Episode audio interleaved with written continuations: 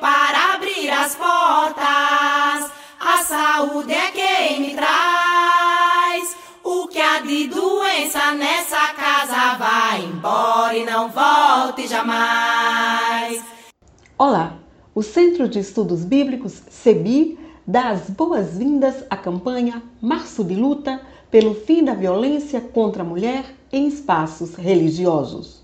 Todos os dias, mulheres, jovens e crianças de inúmeras confissões religiosas e profissões de fé relatam as mais diversas violências praticadas por líderes religiosos e de crença.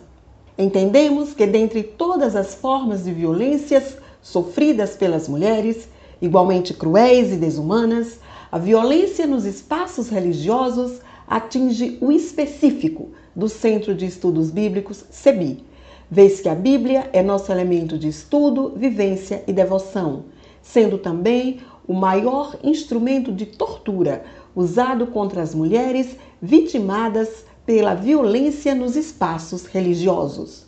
Aqui nós vamos denunciar, combater a violência sofrida pelas mulheres dentro das instituições religiosas e partilhar caminhos legais e humanitários de transformação. Vamos ouvir a pastora metodista Ruth Noemi Souza, que é mestra em serviço social e teóloga feminista. Ela vai nos explicar o que é apalpamento espiritual e como podemos construir processos de libertação. A gente precisa entender que qualquer violência praticada contra as mulheres é um ato político, um ato de poder. Ou seja, ao estuprar uma mulher, ao invadir a sua privacidade, ao sugerir as roupas que ela deve usar, ao dizer o que ela deve ler, um líder religioso está dizendo à mulher que o seu corpo está sob o controle dele e ela está debaixo do jugo espiritual dele e que assim deve continuar.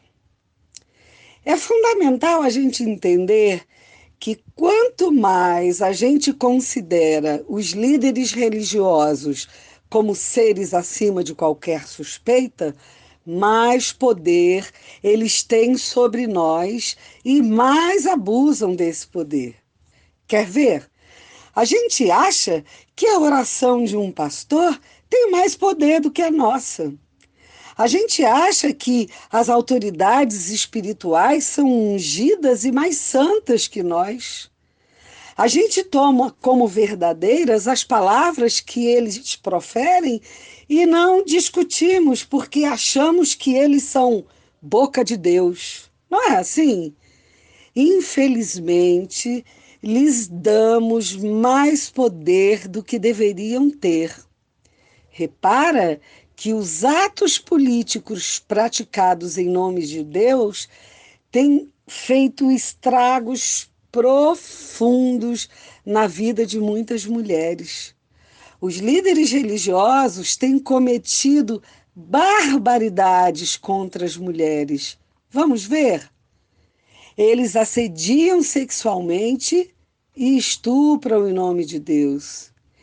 Eles se acham portadores de imunidade espiritual e, portanto, se acham impunes e podem fazer o que quiserem com as mulheres e as crianças sem qualquer problema, porque Deus está conosco, como eles dizem. Eles exercem um poder intimidatório sobre as mulheres e as crianças e as ameaçam com maldições e punições diabólicas em nome de Deus, caso elas não aceitem as suas investidas ou contem para alguém o assédio que sofrem. O propósito é mesmo fazer com que elas percam sua autoestima e criem um vínculo de absoluta dependência emocional com esses líderes espirituais. Eles trabalham de forma bem pensada para sugar das mulheres os seus patrimônios e que elas deem o máximo de seus bens e serviços para os espaços religiosos onde congregam.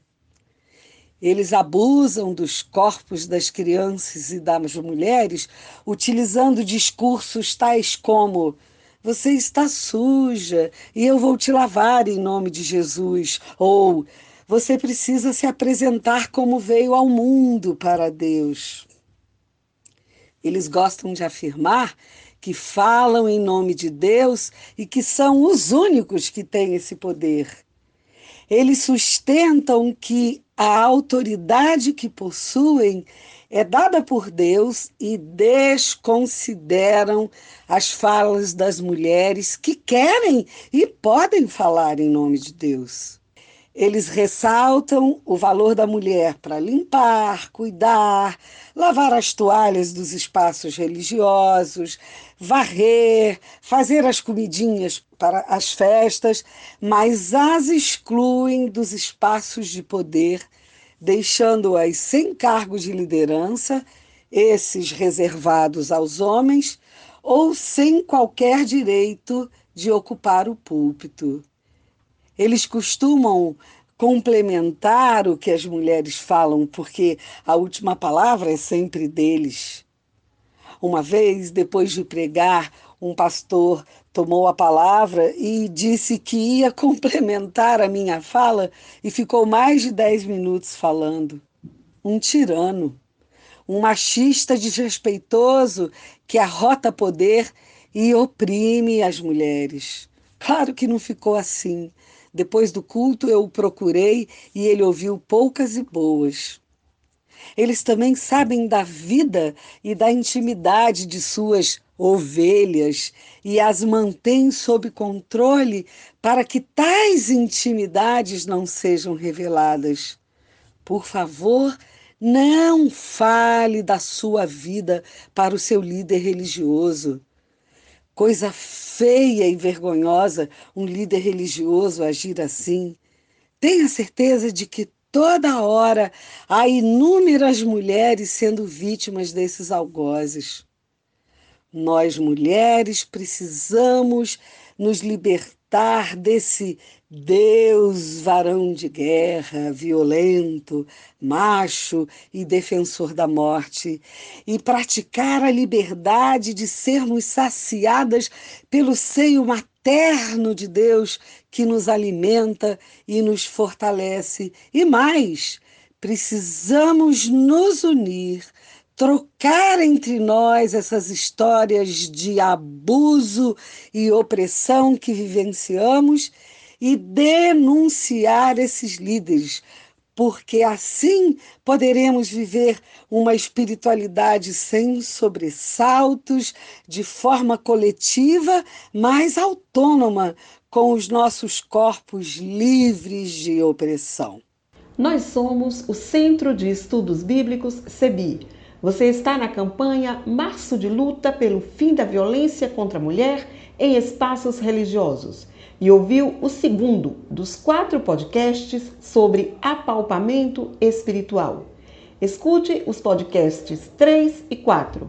Conheça a cartilha da campanha no site www.cebi.org.br. A luta por libertação continua. Até breve.